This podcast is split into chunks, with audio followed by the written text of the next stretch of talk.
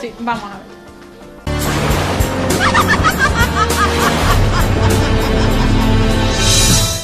Hola chicas y nuevamente estamos en nuestra sección Mujer Integral con el doctor Juan Pablo Poblete y hoy con un tema muy entretenido pedido por ustedes, las brujitas. Hola doctor, ¿cómo estás? Hola, ¿cómo estás María José? Qué bueno que nos pidieron este tema, ¿eh? yo Sí. creo que es un tema tan importante y, y tan de hoy día, y yo creo que tiene un aporte tan grande hoy día eh, el, el virus, el tratar el virus papiloma y hablar de virus papiloma. Eh, eh, bueno, eh, yo creo que el virus papiloma lo más importante que tenemos que decir hoy día que pertenece a la, la vacuna obligatoria del Sistema Nacional de Salud. Bueno, doctor, yo quiero contarle que eh, no sé si hace un año o dos que ya tenemos esta vacuna gratuitamente para eh, cierta edad de las niñas del colegio. Y en el colegio de mi hijo, algunas mamás no querían colocarle la vacuna por miedo. Cuéntele a las brujitas que nos están mirando en qué consiste, lo importante que es para que ellas no, tengan miedo y sepan de qué se trata.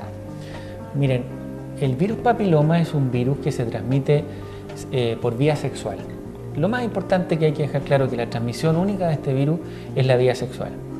Y este virus es el que produce, confirmado científicamente, el cáncer cervicouterino, el cáncer de recto y el cáncer de faringe.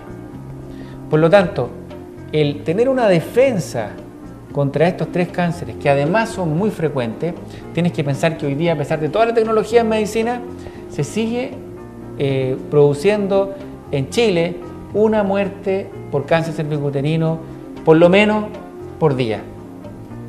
Por lo tanto, es un tema donde el gobierno tomó participación. De hecho, Chile es uno de los países campeones mundiales, así como en el fútbol, del cáncer cervicouterino.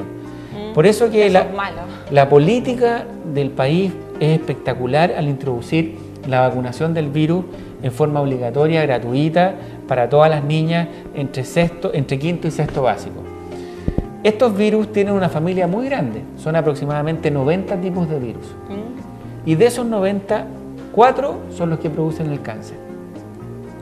Hoy día la vacuna que se está eh, adquiriendo por el gobierno para, para introducir al programa vacunatorio tiene la gran eh, gracia que tiene la defensa para los cuatro virus más importantes que producen el cáncer. Por lo tanto, estas niñas en, en estudios ya bien grandes que existen en Europa de más de 30 años deberían tener la posibilidad de erradicar, o sea, de no presentar nunca más cáncer cervicouterino.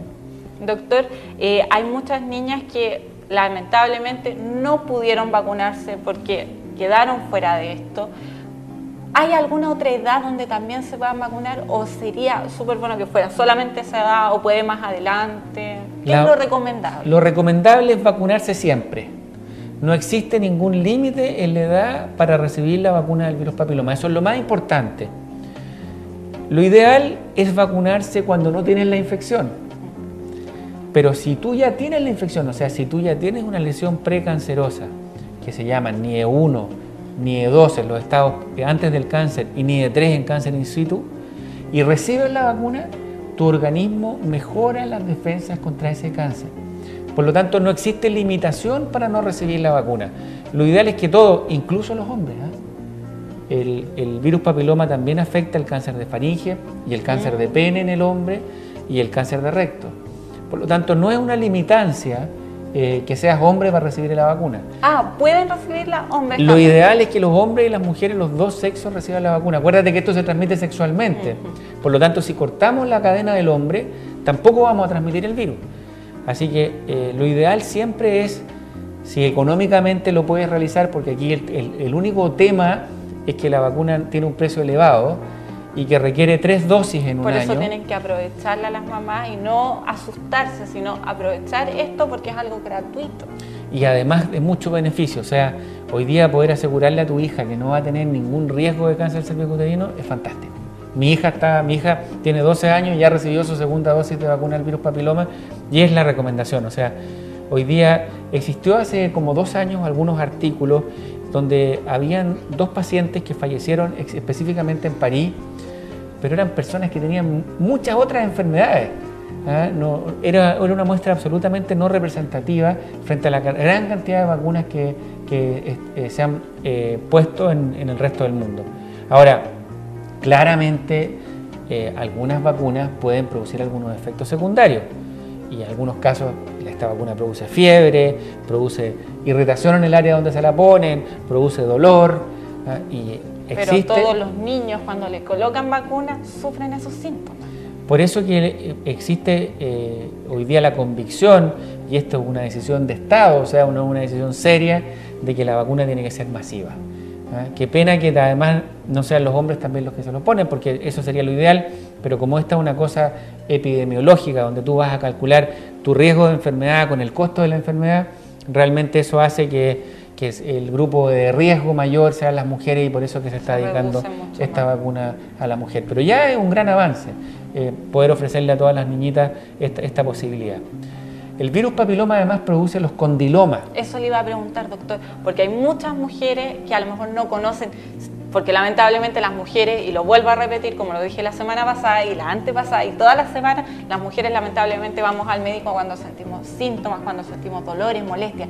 ¿Cuáles son los síntomas de esto? ¿Qué es lo que pasa? Mira, normalmente esta infección no tiene ningún síntoma. O sea, es silenciosa. Y es por eso que uno se muere de cáncer, porque el cáncer no produce síntomas. Eh, por lo tanto, y es por eso que además el Programa Nacional de, Control de Cáncer Cervicuterino conlleva en Chile un Papa Nicolau obligatorio cada tres años para todas las mujeres y en el sistema privado lo ideal es tomar eh, eh, la, precaución de tomar, tener un Papa Nicolau anual.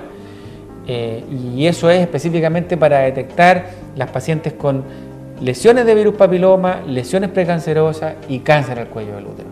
Por lo tanto, el síntoma en relación al cáncer no existe. Existe un síntoma eh, del virus papiloma que es la presencia de condilomas vulvares, que son pequeñas verrugas que aparecen en la zona genital, en algunas veces también pueden aparecer en la zona anal, eh, que se relacionan en la infección de este virus. No todos los virus que producen cáncer pueden producir condilomas, como te dije, como son tantos, mm. algunos de estos virus eh, producen solo los condilomas y no llegan al cáncer. Y hoy día existe además un examen para poder saber si la infección que tú tienes por condiloma, o sea, si la, mujer o el hombre presenta estas verrugas genitales, eh, se puede realizar este examen que va a buscar la parte genética del virus y a detectar si es que los virus que tú tienes de, eh, hoy día presentes en tu cuerpo son o no son los que producen el cáncer. Y claramente, si tú tienes los, los condilomas, te haces el examen y tus virus no son los que tienen el cáncer, tienes la obligación de vacunarte